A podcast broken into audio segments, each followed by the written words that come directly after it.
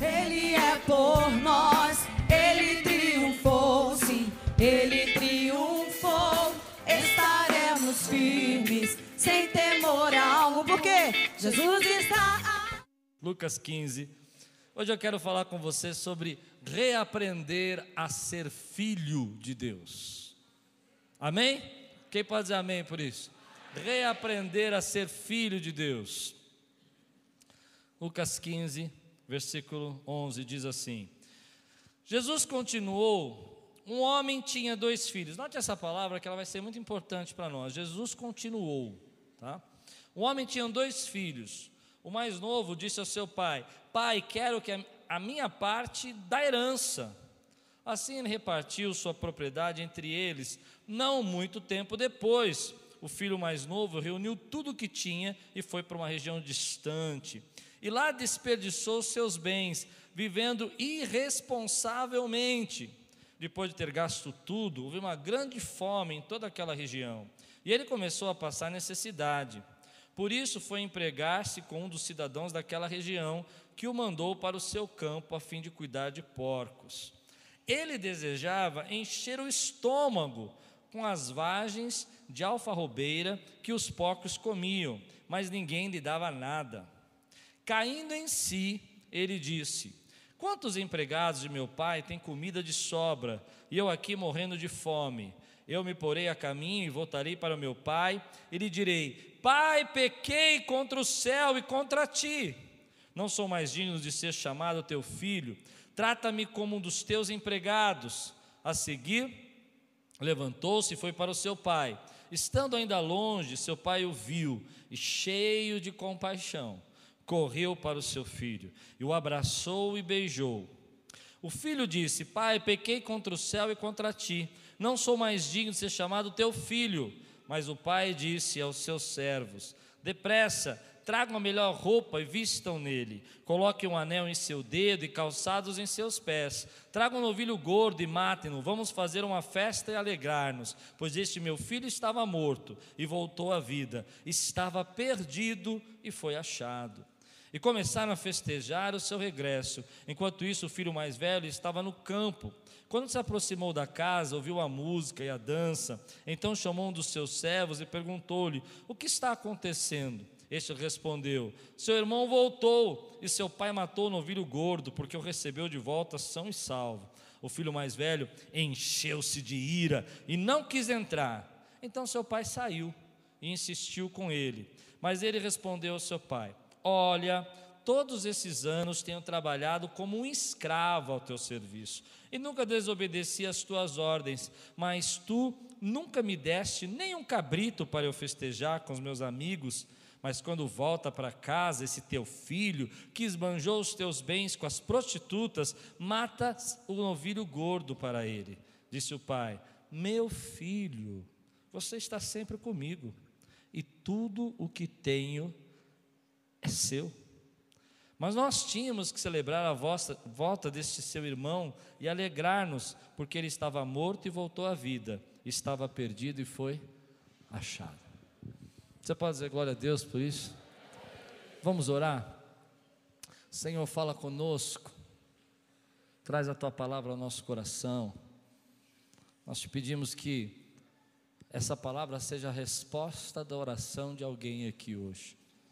Alguém que pediu para que o Senhor falasse, alguém que orou, clamou, que hoje a palavra venha encontrar lugar no coração, em nome de Jesus.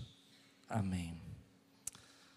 Eu estou pensando muito nesses dias que, por causa da agitação da nossa vida, da quantidade de coisas que nós temos que resolver por nossa própria conta, as preocupações, aquela sensação de que você que é pai, você que é mãe, você precisa cuidar da sua família, você que é um jovem, precisa ganhar o teu futuro, conquistar o teu futuro realizar os teus sonhos, nós estamos esquecendo que é ser filho. Nós estamos perdendo essa conexão. É bonito a gente falar que Deus cuida, Deus sabe o que a gente precisa, que Deus sabe quais as nossas necessidades, mas nem sempre nós sabemos ser filhos para receber o que Deus quer fazer na nossa vida. Nós estamos às vezes pedindo para Deus agir e fazer, mas nós não sabemos como nos portar como filhos que vão receber aquilo que o Pai planejou. E nessa parábola que Jesus está contando, você tem dois filhos que não sabem ser filhos. Dois filhos que estão com o pai, mas eles não entendem o que é ser filho. Eles não compreendem aquilo que o pai é e representa. E eu, quando fiquei pensando nessa parábola, vendo meu coração, porque eu tenho uma história um pouco diferente de algumas pessoas, ou talvez igual de muita gente, eu não sei, é, mas eu não fui criado pelo meu pai. Quantos aqui não foram criados pelos seus pais? Ah, olha, bastante gente. Quem não foi criado pelo seu pai, talvez vai me entender melhor. Eu escutava aquelas histórias do tipo: meu pai fazia café da manhã e me levava comida para minha mãe. Eu nunca vi isso. Eu nunca vi isso. Desde a minha infância, eu me lembro que com cinco anos de idade, eu, eu, eu uma conversa dos meus irmãos, que meu pai não estava em casa, ele tinha saído de casa já, já não morava mais com a gente, minha mãe internada no hospital psiquiátrico, e meus irmãos falaram assim: agora cada um tem que lavar sua roupa. Eu tinha cinco anos de idade, eu falei, beleza, não sabia o que tinha que fazer. Pega um banquinho, eu era muito xarope, né? Pega um banquinho, vou com um banquinho, aqueles banquinhos de plástico. Você teve aqueles banquinhos? Quem tem mais de 40 anos vai lembrar, um banquinho de plástico assim, redondinho em cima e fazia assim. Lembra desse banquinho? Então era levinho, né? Peguei aquele banquinho, pus no tanque e comecei a lavar minhas cuequinhas. Pequenininho, seis anos de idade. Chega meu irmão, o que você está fazendo aí, Klaus? Falei, estou lavando minha roupa. Porque eu comecei a ter a consciência de que eu não me podia esperar do meu pai, nem da minha mãe. Só que quando eu cheguei à minha adolescência, eu não sabia ser filho. Eu não sabia que Deus cuidava de mim.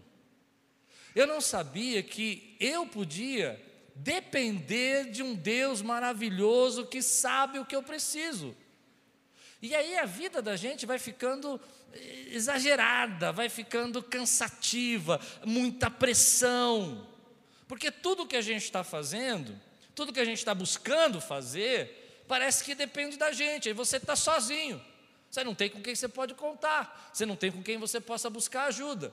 Se você teve o papai e a mamãe, talvez você teve um bom pai, eu agradeço a Deus por isso. É, eu fui resgatar essa comunhão com meu pai, já era adolescente, já trabalhava, já tinha meu carro. Quando eu fui resgatar a minha amizade, eu comprei meu carro muito cedo, com 16 anos de idade, e aí que eu fui resgatar a amizade com meu pai, mas até aí não tinha essa visão. Então eu fico olhando hoje para a nossa relação com Deus, e eu percebo que algumas pessoas, quando falam Deus é o meu pai, Pai nosso que estás no céu, elas não entendem o que é esse pai. Elas não entendem o que está fazendo. E é exatamente isso que Jesus quer mostrar nessa parábola. Para você entender um pouquinho, vamos voltar um pouquinho para trás e vamos ver os bastidores dessa parábola. Volta um pouquinho comigo lá em Lucas capítulo 15. E eu quero perguntar para você: quem aqui hoje está disposto a reaprender a ser filho? A receber as bênçãos de filho? A ser herdeiro como filho é herdeiro? Você pode dizer glória a Deus por isso, meu irmão?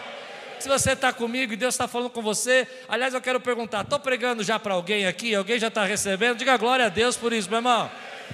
Olha o que vai acontecer aqui. Lucas capítulo 15, versículo 1 a 3. Note o que vai, o momento que Jesus está passando. É muito importante para a gente entender por que, que Jesus contou essa parábola. Todos os publicanos e pecadores você sabe quem você, você, você deve saber que publicanos era é considerado a pior espécie ali para aquele povo. Era considerado ah, um ladrão, alguém que hum, é, não era da mesma escória, da mesma, da mesma qualidade. Esse era o publicano. Pecadores, geralmente na Bíblia, tem a ver com isso que eu falei: ladrões, prostitutas, pessoas de má conduta. E essas pessoas começaram a cercar Jesus começaram a procurar orientação, vida, procurar saúde, mudança. E Jesus está ali com elas. Mas os fariseus começaram a observar. Você está comigo aí? Um, três?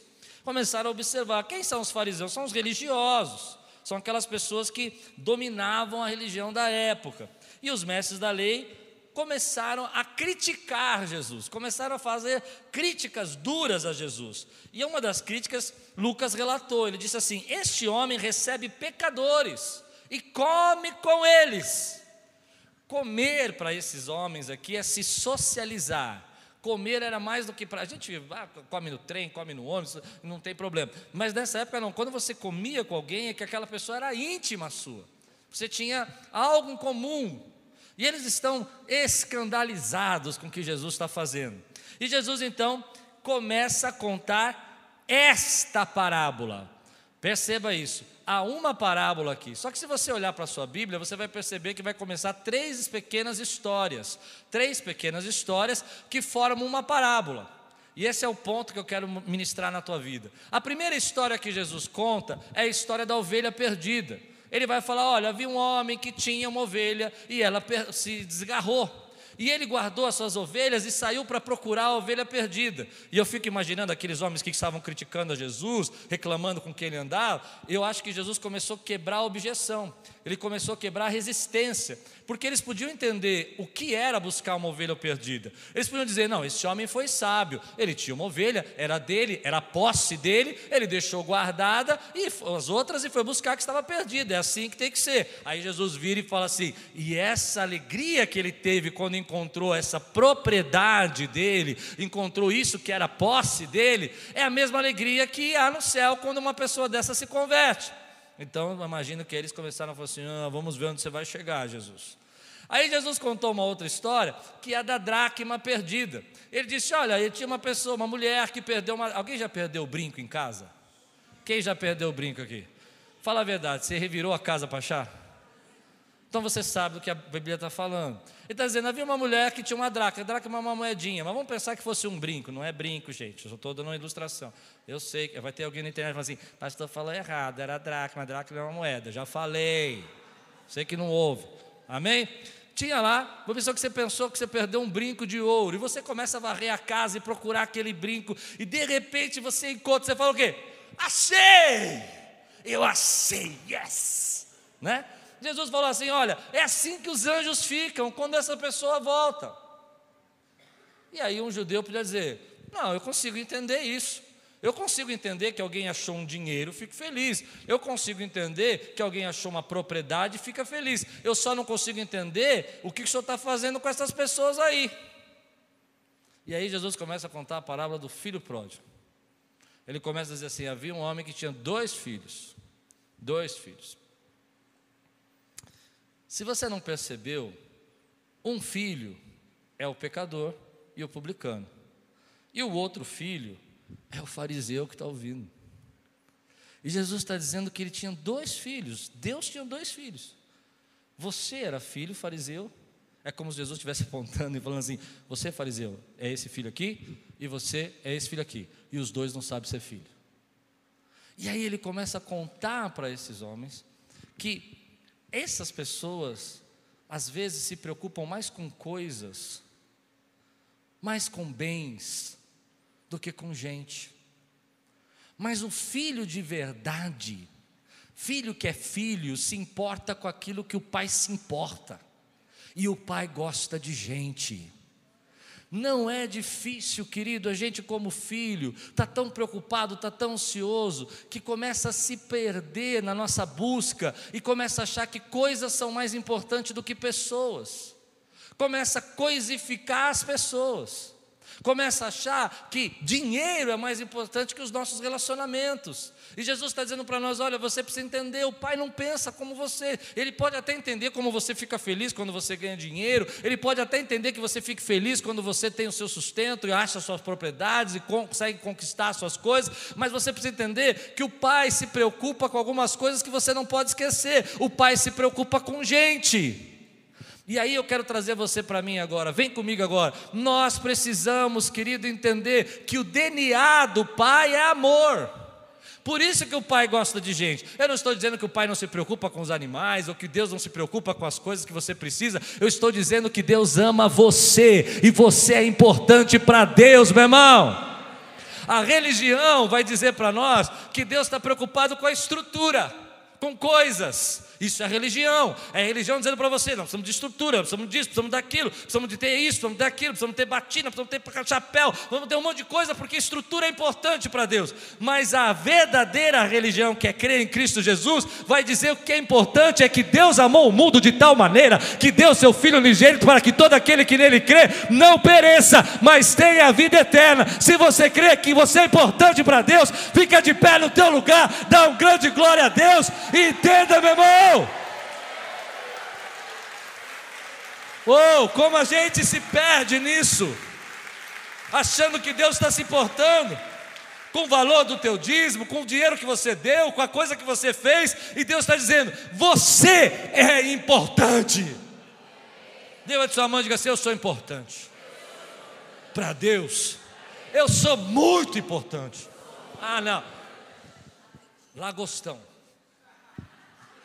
Você não sabe o que é? Tem que ouvir uma pregação do ano passado, sabe? Estica, estica o peito. André, ajuda eu aí. Vou ficar que nem o André daqui uns meses, você vai ver. Estica o peito e fala assim: Eu, eu sou. sou. Uau.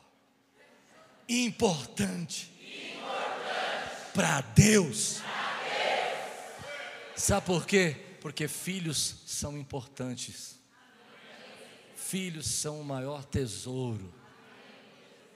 Aleluia. Senta um pouco. Eu quero que você me ajude a pregar agora. Posso? Não gosto de fazer muito isso, eu não faço sempre, mas hoje eu vou fazer, vou quebrar minha regra. Eu preciso que você me ajude a pregar. Olhe para quem está próximo aí, sua esposa, seu filho, e fale para ele: você é importante para Deus. Deus se importa com você. O problema é que o tempo todo, estão comigo? O tempo todo nós vamos sendo corrompidos do nosso DNA e começamos a colocar as coisas como mais importante. Começamos a colocar os bens como mais importante. Eu falei aqui há pouco tempo atrás, eu não sei quem estava aqui, da mais longa pesquisa feita em Harvard. Lembra disso ou não? Faz pouco tempo eu falei que eles descobriram que aquilo que era o mais importante, que deixava as pessoas felizes, 70 anos de pesquisa, chegaram à conclusão que a única coisa que podia dizer, a única coisa, só uma coisa, que dizia que podia ser o diferencial de algumas pessoas serem mais felizes do que a outra, são relacionamentos. Sabe por quê? Porque esse é o DNA de Deus, e filhos recebem o DNA do Pai. Então, quando você se isola, quando você evita as pessoas, e eu estou pregando para alguém hoje. Quando você não quer se relacionar, você está quebrando a essência que Deus criou. Existem estudos hoje que diz que não é a depressão que isola as pessoas, mas o isolamento que gera a depressão. Até pouco tempo as pessoas achavam que era o contrário. Primeiro eu fiquei triste e me isolei, no sentido, fiquei deprimido, tinha depressão e me isolei. Mas não, geralmente depois de uma decepção, depois de um fracasso, depois de uma perda, a pessoa começa a se isolar por causa da traição, da perda, do fracasso, do sentimento de não desenvolver bem o seu processo, o crescimento, o sonho, e aí ela se isola. E logo depois que ela se isola, ela, ela tem 60 60, não é, é, é muito, por cento de chance de desenvolver uma depressão. Então eu vou dizer para você: saia daí, saia desse lugar que você se isolou, volta a gostar de gente, volta a se relacionar com as pessoas, volta a falar com as pessoas. Eu sei, eu sei, você gosta mais do cachorro do que gente. Eu conheço gente que fala assim para mim: Eu amo meus gatos. Eu disse: E o seu irmão na igreja? Mais ou menos. Não, querido, o seu DNA não é isso, o DNA de Deus é amor, e filhos recebem o DNA do Pai. Você pode dizer comigo, filhos recebem, só para você não esquecer, filhos recebem DNA do Pai. Deus, Deus quer usar a sua vida para espalhar o amor dele. E aí que é a questão mais importante. Quando eu espalho o amor de Deus, eu estou vivendo aquilo que eu fui gerado para viver. E eu vou gerar saúde, eu vou gerar felicidade. Eu vou gerar alegria na minha própria vida. Hoje eu estou desafiando você a reaprender a ser filho. E a primeira coisa que o filho precisa entender é que ele não pode dar aquilo que ele não tem. Você não entendeu? Ele não pode dar aquilo que ele não tem. Se você não entender que Deus ama você, você não pode dar o amor dele para ninguém. Se você não entender que você é importante para Deus, você não vai conseguir entender que aquele outro irmão é importante para Deus também. E é isso que o fariseu está fazendo. Ele está dizendo: olha, eu valorizo os, as coisas, a ovelha perdida, eu entendo, eu valorizo a dracma, mas eu não consigo entender, porque eu não me sinto amado dessa maneira. Olha que no final, eu vou lá para o final, tá bom? Posso ir? No final, você vai ver o irmão mais velho falando assim: pai, irado, diz a Bíblia que ele está irado. Eu trabalho para você como escravo. Trabalhar como escravo é amor? Não é amor. Então ele não recebeu e ele não podia dar. Ele não recebeu, ele não entendeu que tudo era de Deus, era dele. Então ele não podia dar. Você não pode dar o que você não tem. Você precisa entender que você é importante e amado por Deus para poder olhar para o teu irmão que está voltando, que está chegando, que está se levantando, que está começando a voltar para Jesus e dizer: Ei, eu sei o que é o amor de Deus e sei o quanto Ele te ama. Eu convido você a espalhar esse amor de Deus, querido, para as pessoas, a se alegrar pelas pessoas que Deus te deu. Eu sei, eu sei. Tem gente chata, tem gente ruim, tem gente que machuca a gente, tem gente que fala mal. Eu não me fale de hater, que eu conheço hater, mas vou dizer uma coisa para você: a cada dez que te ama, um vai te tratar mal. Fique com os nove, meu irmão. Fique com os nove que Deus está trazendo para a tua vida. E espalhe o amor de Deus. Receba a cura. Você pode dizer glória a Deus por isso? Então Jesus vai fundo. Então Jesus vai falar sobre esse jovem. E eu imagino os fariseus escandalizados. Vou explicar por quê. Olha o que diz o texto aqui, vamos correr. Lucas 15, versículo 12. Eles entenderam a dracma, eles entenderam a ovelha, mas eles não tinham sentido esse amor ainda. Eles não compreendiam esse amor, então eles não podiam entender o que o pai está fazendo ele vai dizer: O mais novo disse a seu pai: Pai, quero a minha parte da herança. Eu imagino o fariseu olhando: Esse rapaz é uma vergonha. Porque você imagina o pai está vivo e o filho querer a parte da herança. Em outras palavras, ele está dizendo: Pai, eu espero que o senhor morra logo, para eu ficar com o que o senhor tem para mim. Porque a sua presença não me importa, me importa o que o senhor tem.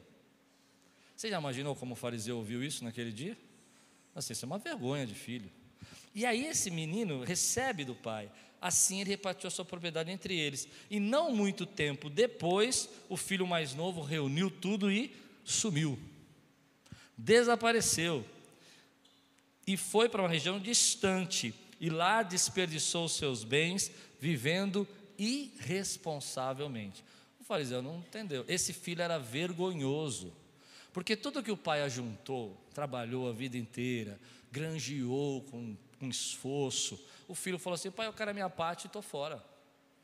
E ele vai não só tomar aquilo que o pai granjeou, para a velhice, para o cuidado, como vai desperdiçar. Entende isso? E aí começa o segredo do que Deus quer tratar com eles. Esse filho vai sair pelo mundo vai sumir. Você já teve vontade de sumir? Eu vou sumir no mundo. Ninguém vai me achar. Já falou? Não, não me engana não, você já falou. Um dia eu desapareço daqui, você vai ver. Você vai abrir a porta, eu não estou mais. Né? Quando eu fiquei pensando nessa história, eu fiquei pensando que a gente não sabe ser filho, porque hoje tem um grupo de gente, como eu era quando era criança, quando eu contei a história para você, de eu ter que me virar, lavar roupinha, essas coisas ah, eu não sabia ser filho. E quando você não sabe ser filho, você vira o que eu chamo, me perdoe se você se escandalizar com o termo, é um termo pesado e eu não costumo usar termos pesados. Você vira um caçador. Você achou que ia falar coisa feia, né? Você vira um caçador. O que é um caçador? Tudo está por tua conta. Você tem que se resolver. E eu vejo uma geração de jovens hoje que por eles acharem que tudo depende deles, eles são caçadores. Eles estão aqui, mas eles não estão aqui. Eles já estão pensando na pizza que eles vão comer depois daqui. Ah, Deus está vendo esse pensamento viu? Vai pensando coisa errada na igreja que Deus está aqui, ó. Tem uma telinha ali, vai passar ali, ó. é brincadeira. O que, que acontece? Eles começam a caçar. Eles caçam relacionamento, eles caçam emprego, eles caçam trabalho. Você entende o que eu estou dizendo ou não? Eles estão aqui angustiados porque eles precisam se resolver amanhã, eles precisam pagar conta, eles precisam se sustentar, eles precisam cuidar dos filhos, eles precisam ter uma boa família, e eles ficam caçando sucesso, plano, sonho, caçando desejo, e ser feliz, e tem que caçar ser feliz. E eu vejo esses jovens, isso me angustia, porque eu já fui assim, eu já fui um caçador, de achar que eu tinha que resolver. Quando você não sabe que é filho, você acha que tudo está por tua conta. Quando você acha que você não sabe que é filho, você acha que você tem que se virar sozinho. Você não sabe, porque você não entende o que é ser filho, que você tem um pai que cuida de você.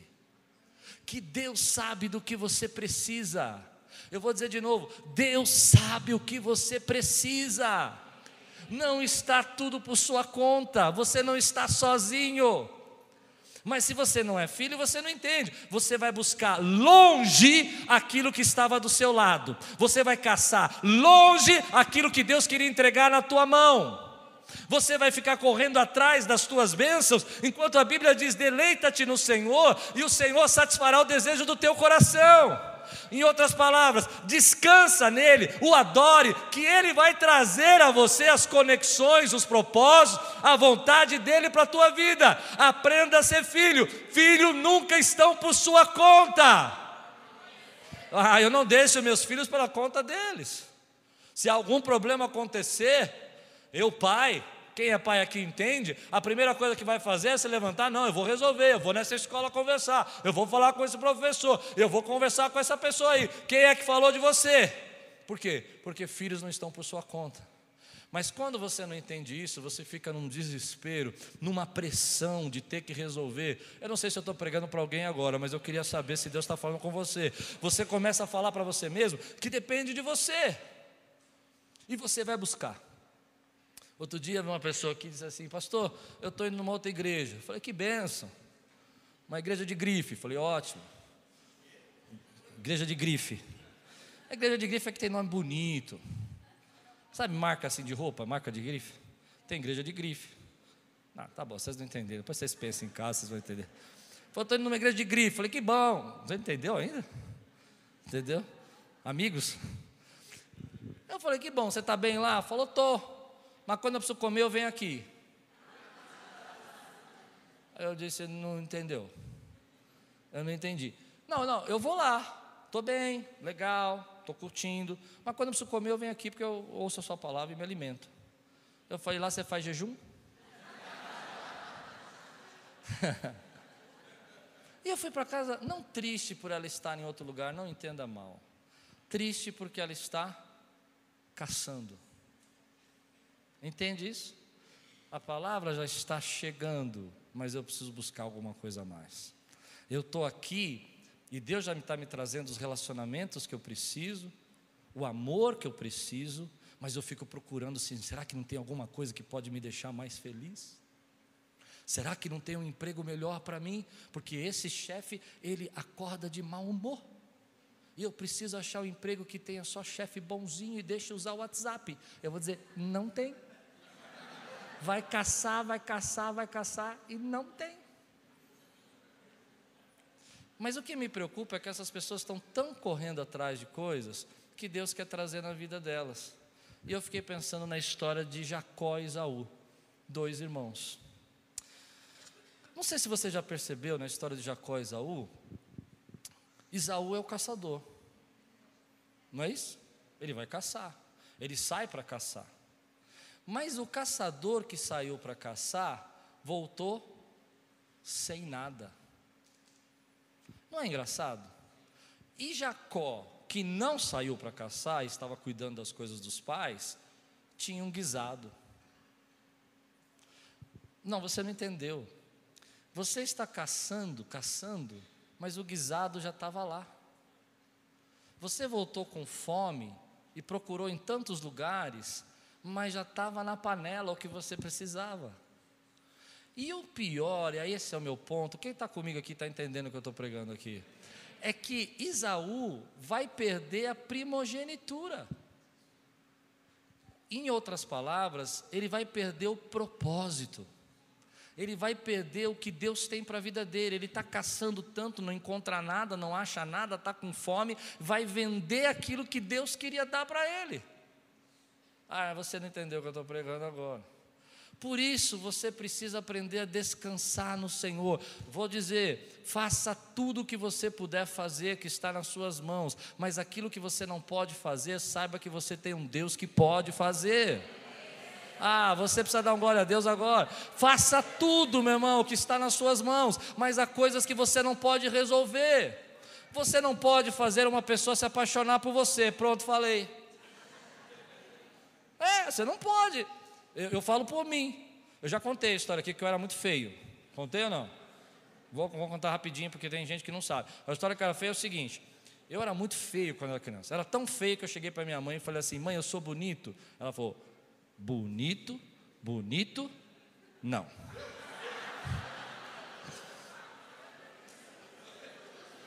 O que você fala para um garoto de 15 anos uma coisa dessa? Ele vira caçador. Ele fala: tô lascado.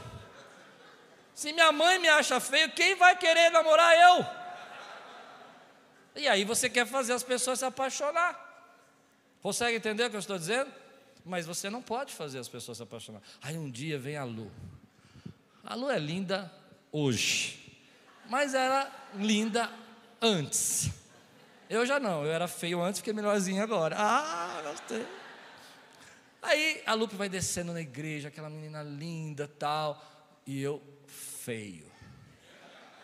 Mas a Bíblia diz: deleita-te no Senhor, e Ele satisfará o desejo do seu coração. Amém? Não se distraia. E aí ela chegou, olhou para mim. Eu falei, você vem sempre aqui? Ela falou, não, cheguei agora, eu sou do Rio. Eu falei, ah, Jesus. É. E ela virou, porta. É. E aí nós começamos a namorar. Passou um tempo, eu olhei para ela, falei assim, eu estava achando estranho ela gostar de um feio daquele, uma moça linda. Eu falei, esse negócio está errado, essa moça está me enganando. Eu falei para ela, escuta, é, eu sou bonito, meu amor. E ela olhou para mim com todo carinho, romântico, e disse: Bonito, bonito. Não. E eu disse para ela: Então é para casar. Porque pelo menos ela pode ser cega, mas mentirosa não é. Em outras palavras, volta comigo agora. Vamos relaxar. Descansa no Senhor. Descansa no Senhor. Filhos sabem que nem tudo está por sua conta. Eu quero que você levante sua mão e diga assim: nem tudo, está por minha conta. Há coisas que o meu Pai faz por mim. Aleluia. Aquieta-te. Aquieta-te. Descansa, para de caçar, para de correr. Sabe que eu tenho a sensação? Vamos mais fundo nisso, posso ir? Tenho tempo? Vamos mais fundo? É que quanto mais você corre, eu, eu, essa imagem que vem na minha cabeça, eu sei, vai para ser esquisita, mas é o que eu estou pensando. É, eu fico imaginando aquela pessoa correndo, agitada, agitada, pegando coisas, tentando se resolver, tentando tudo. E o anjo do Senhor, é só uma ilustração, isso não está na Bíblia, tá? O anjo do Senhor correndo atrás de você. Peraí, filho, eu vou te dar, vou te dar. E você não para. Você não para. Eu sou da old school. Você sabe disso. O que é old school? A velha escola. Na velha escola era o seguinte: para casar tinha que perguntar para Deus. Mas não é porque você vai encontrar só a única pessoa especial. É porque você precisa entender, sabe, aquela única pessoa, a laranja metade? Não, não é isso. É porque você precisa entender que para o seu casamento dar certo, você precisa da graça de Deus. E Deus já sabe o que é melhor para você. E às vezes você está forçando a barra numa situação e não é aquilo. Não é aquilo. Eu me lembro que antes de conhecer a Lu, eu paqueria uma mocinha da igreja, né? Porque eu era um caçador. E ela está tampando os ouvidos. Eu vou dizer para você, misericórdia. Foi a graça de Deus. Entende? Então você pode dizer para mim assim: eu estou descansando, porque eu sei ser filho. Aleluia. Então Jesus, os fariseus olharam isso, eu imagino que eles ficaram pensando, mas o que, que esse homem está dizendo? E Jesus vai mais fundo. Ele vai assim, versículo 14 a 21. Depois de ter gasto tudo, houve um grande fome em toda aquela região, ele começou a passar necessidade. Ele estava longe, ele foi caçar e ficou faminto, não tinha o que comer, não tinha mais o que viver. Por isso foi se empregar como cidadãos daquela região, que o mandou para o seu campo a fim de cuidar de porcos. Foi descendo, descendo a escada. Um abismo chamou um abismo. Ele desejava encher o estômago com as vagens, a comida que se dá para os porcos, mas note que nem isso davam para ele. Nem isso, nem deixavam ele se alimentar com a comida do porco. Você que morra. O porco era mais importante. Forte isso, né? Não deixavam ele comer.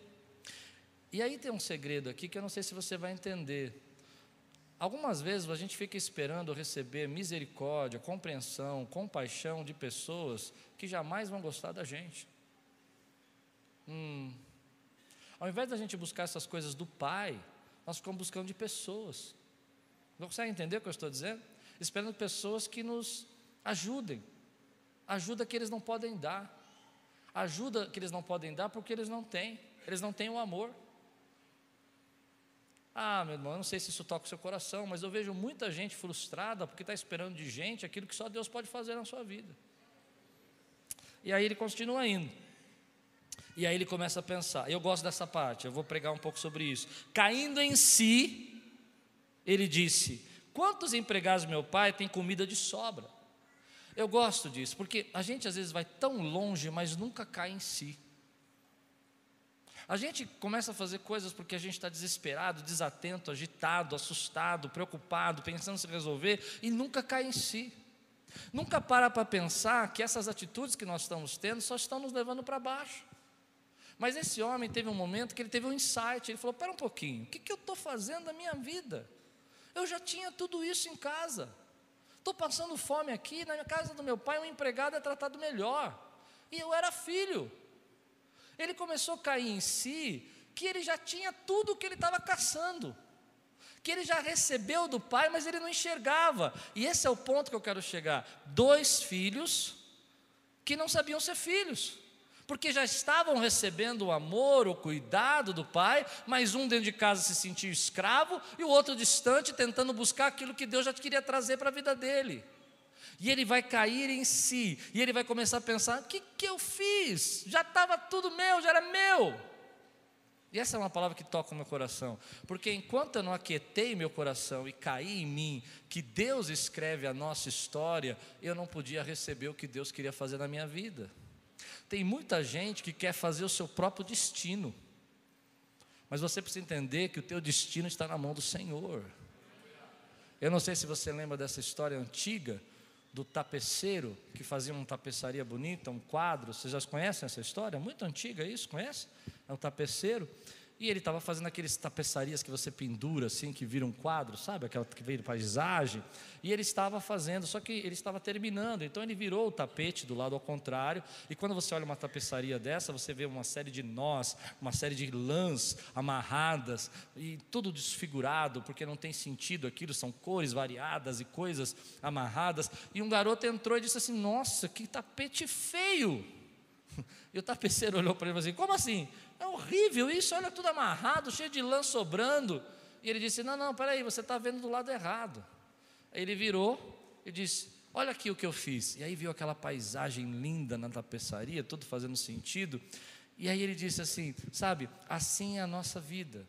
Às vezes você está passando por um momento da sua vida que você acha que você tem que definir o seu destino, o seu propósito, mas você não entende que Deus está desenhando a sua história e no momento que você está vendo, você não entende o que ele está fazendo, mas lá na frente você vai chegar a paisagem, o quadro bonito que é a tua vida. Você pode dizer glória a Deus por isso, meu irmão? Então nós precisamos aprender a ser filho e confiar que o Pai sabe o que a gente precisa.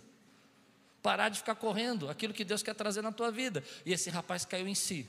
Ele disse: Olha, eu errei, eu fui longe, eu fui longe demais. E eu fiz algo que eu não devia ter feito. E aí ele vai fazer o que eu acho muito engraçado, porque a gente faz isso. Jesus era incrível, ele era muito, muito, muito, muito inteligente assim na, na parábola. Ele disse assim: Olha, ah, ah, e ele começou a pensar, né, a dizer o que ia falar para o pai. Voltarei para casa e direi: Pai, pequei contra os céus e contra ti. Ele começou a bolar um discurso. Ele começou a bolar um jeito de impressionar, de dizer: Olha, eu, eu, eu pequei, não sou digno de ser chamado seu filho, pai. Me põe para trabalhar com os empregados. Mas aí você precisa entender o que Jesus vai fazer. Jesus vai dizer para esses homens que, embora o pai saiba e ouça tudo, tem certas coisas que ele não escuta. Não, você não entendeu, vou explicar. O pai ouve tudo, mas tem certas coisas que ele não está prestando atenção. Você fica dizendo para você mesmo que você errou, que você falhou, que você não merece, que você não é capaz. O pai não está ouvindo nada disso, entenda, ele é onisciente, ele sabe tudo o que você diz, mas não é isso que interessa o que você está dizendo. O que o pai está querendo ver é você voltando para casa. Sabe por quê? Porque filho tem casa para voltar. Nós ficamos pensando, não, agora é tarde demais, agora minha vida já passou, eu não mereço isso, eu não mereço aquilo. O pai nem escuta isso, ele fala: traga as vestes, troca as vestes desse menino. Sabe por quê, querido? Porque você precisa entender que nunca é tarde para você voltar. Filhos podem voltar, filhos podem voltar. Aí eu não sei o que aconteceu na sua vida. Você pode dizer para você mesmo que você foi longe demais, que você exagerou, que você fez coisas que não devia. Eu não sei, meu irmão, o que você fez, o que fizeram para você. O que eu sei é que Deus não está preocupado com o seu discurso. Deus está pronto, te esperando de volta, porque Ele tem um destino para você e um propósito para a tua vida. Pare de ficar se lamentando, criando desculpas. Simplesmente volte. Eu posso voltar porque eu tenho casa. A gente acha, eu vou, fundo nisso, posso ir? A gente acha que Deus vai se impressionar muito com os nossos discursos, assim, pá, Senhor, eu errei porque aquela pessoa me enganou, e eu também fui orgulhoso, e ele fica, então o Senhor só sabe. Mas eu vou dizer para você: você nunca vai poder se salvar. Não importa o quanto você tentar se salvar, você não pode salvar. O único jeito de você ser salvo é pelo sangue de Jesus. Então o pai não fica muito impressionado. Não fica impressionado com o seu discurso, porque ele sabe que nós somos assim. Chega uma hora na nossa cabeça que a gente quer fugir. Tem, uns, tem filho que fala assim: agora é comigo, pai, não quero que você manda mais de mim. Eu, eu vou resolver. O pai fala: não faz isso, garoto. Não, eu, eu, Mas quando começa a quebrar a cara, filhos tem casa para voltar. Ele liga, ô pai, dá uma força aí, pai. Ô, o senhor sabe que aquele meu amigo fez a minha cabeça, né, pai? O pai nem escuta isso, ele fala assim: onde você está? O que, que aconteceu? O que, que você precisa? Não é assim? Você pode dar todas as desculpas para não voltar, mas se você entender que filhos são aceitos, não importa o que tenha acontecido na vida, você fica pronto para voltar. E o pai está esperando você. O pai está esperando você. O pai está esperando você cansar de caçar. cansar de se resolver, cansar de se fazer acontecer. Dá para entender essa frase? Para que ele possa criar em você o propósito que ele criou você para ser. Ele já criou você com um propósito. Então você pode voltar. Eu vou dizer uma coisa aqui que Deus toca no meu coração. Tem muita gente, eu tenho falado isso alguns dias aqui já, pensando que é velho demais, que o tempo já passou. Já acabou meu tempo. Se tivesse para acontecer, tinha que ter acontecido no passado. Eu vou dizer para você: tem muito chão ainda pela frente, e Deus está esperando você.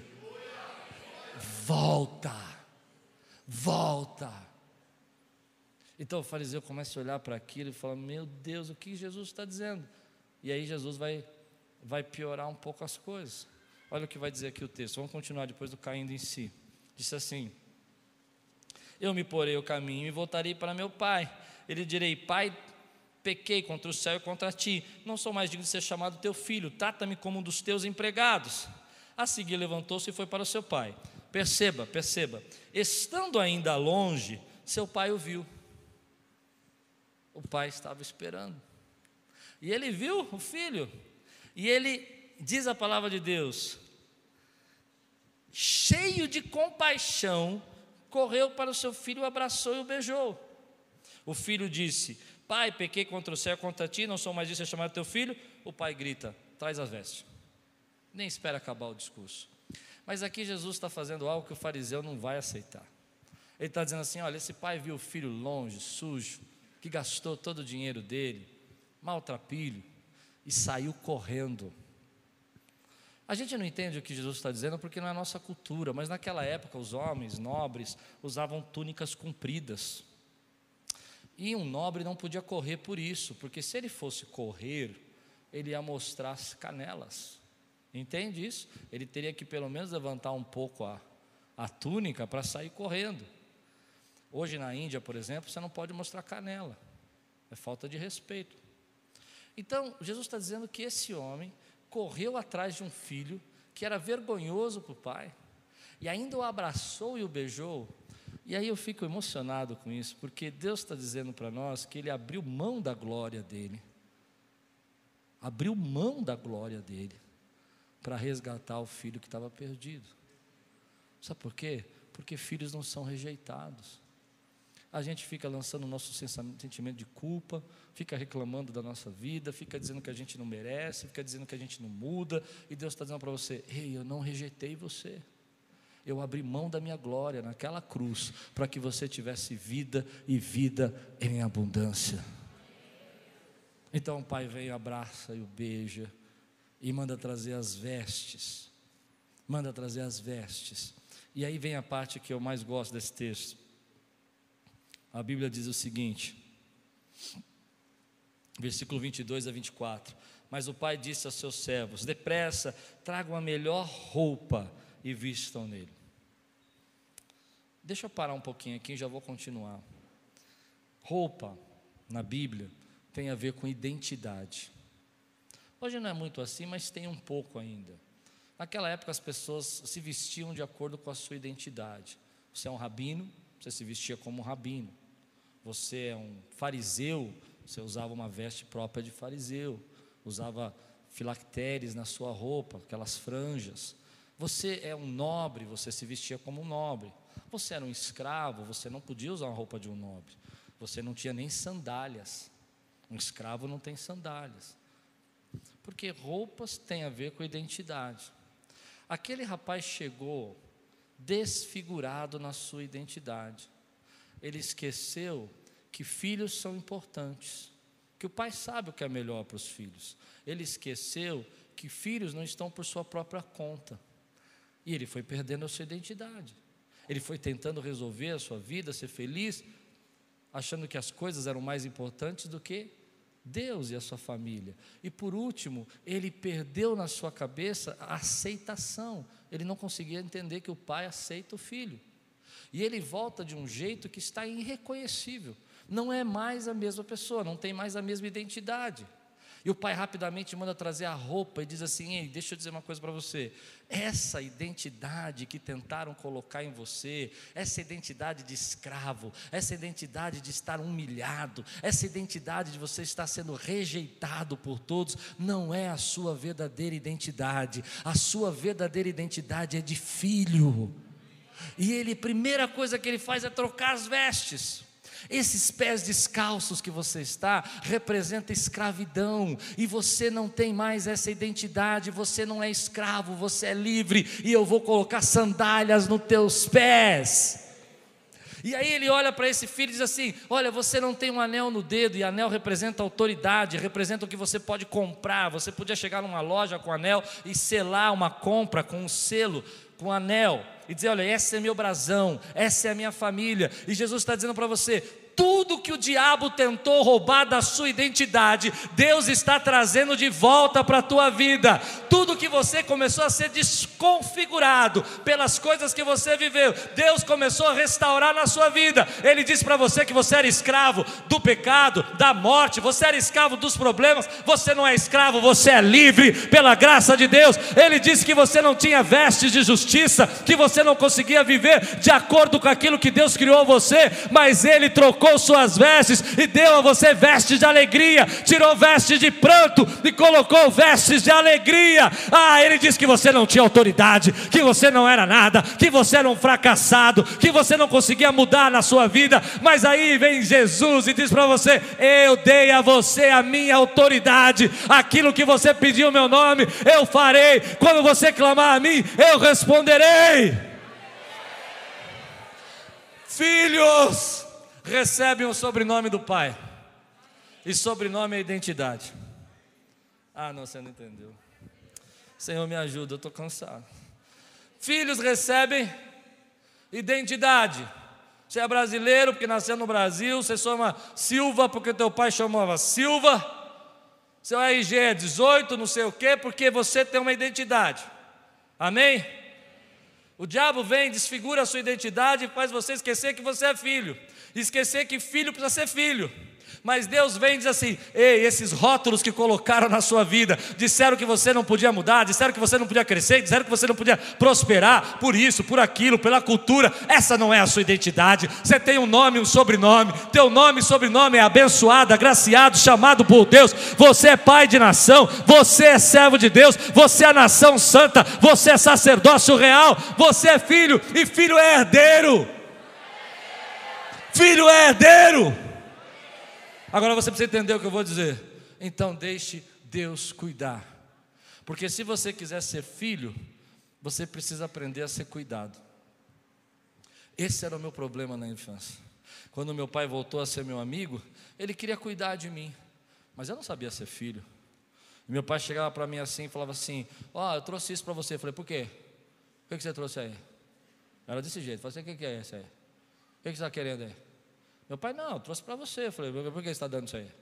Hã? Diz aí. Aí meu pai falou assim: não, vamos passar numa loja comprar uma camisa. Está com a camisa, comecei, como eu disse já para uma vez, foi office boy muito cedo. Essa camisa está feia, vou comprar uma camisa para você trabalhar. É, vai dar camisa por quê? Você está querendo aí? É, essa camisa que você compra eu não gosto, não. Eu gosto das minhas camisas. Dá o dinheiro aí que eu faço o que eu quero. Sabe por quê? Quem está entendendo o que eu estou pregando? Eu não sabia ser filho. Eu era como uma criança. Eu me lembro da minha filha Talita, que quando a gente ia vestir ela roupinha, quem tem filho nessa idade sabe, ela saía correndo de fraldinha pela casa. Aí você tinha que correr atrás dos quartos, sabe, pregar. Aí você pegava, ela ficava chutando, aí você punha a roupa, ela tirava, você punha a blusa, ela arrancava a blusa enquanto você punha a calça. É assim que você é.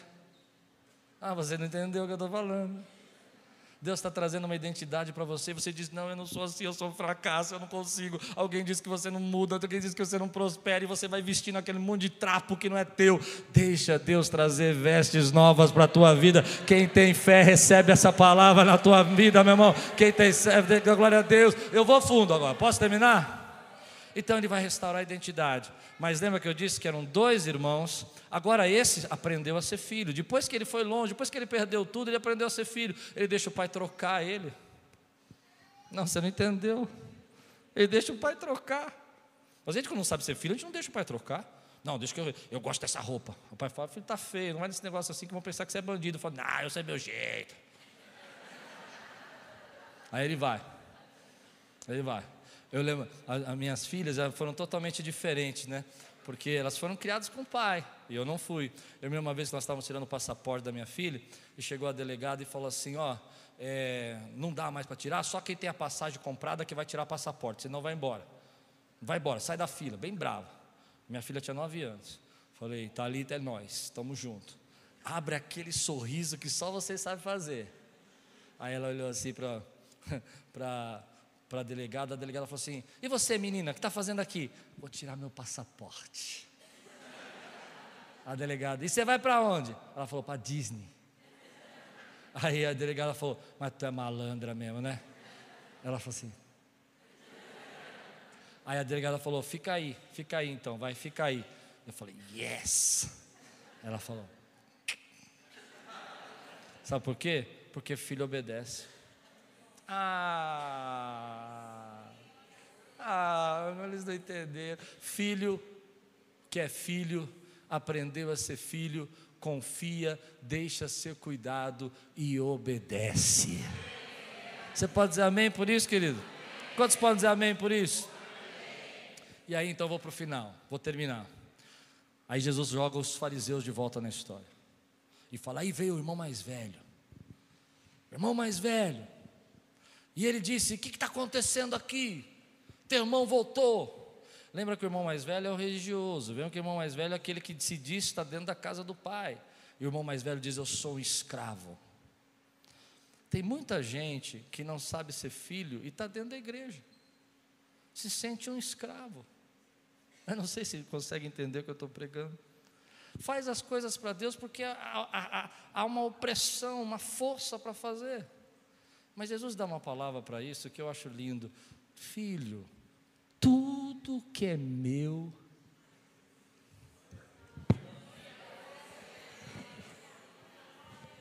Tudo que é meu, é seu. Você é um privilegiado. Você não foi longe buscar aquilo que estava perto, mas você está perto e não sentiu nada do que você tinha que sentir, porque você não entendeu que é filho. Você se entendeu como um escravo. Sabe quando a gente se entende como escravo? Posso ir fundo agora? Ah, porque você acha que você não fizer isso, Deus não vai te aceitar. Se você não fizer aquilo, Deus vai fazer. Você tem que fazer, você tem que fazer. Você é um escravo. Você não entendeu que Deus te salvou pela graça. E é a graça que vai fazer você deixar de fazer algumas coisas. Consegue entender o que eu estou dizendo ou não? É a graça que vai mudar você, não é a sua força. Tem gente que é um escravo. Eu vou para a igreja porque, ah, vou para a igreja, senão Deus vai me castigar. Não, querido, você vai para a igreja porque é filho e você vai comer do banquete do Pai. Ah, não, porque eu vou, eu vou servir nesse ministério, porque quem sabe Deus me abençoa, né? Pelo menos ele me vê aqui e sacrifica um governo gordo para mim. não, querido, você vai servir porque você é filho, e filho se envolve com o que o pai acredita que é importante. Quantos recebem essa palavra hoje? Então diga assim: tudo que é do meu pai é meu também. Quantos podem dizer glória a Deus aqui e receber essa palavra?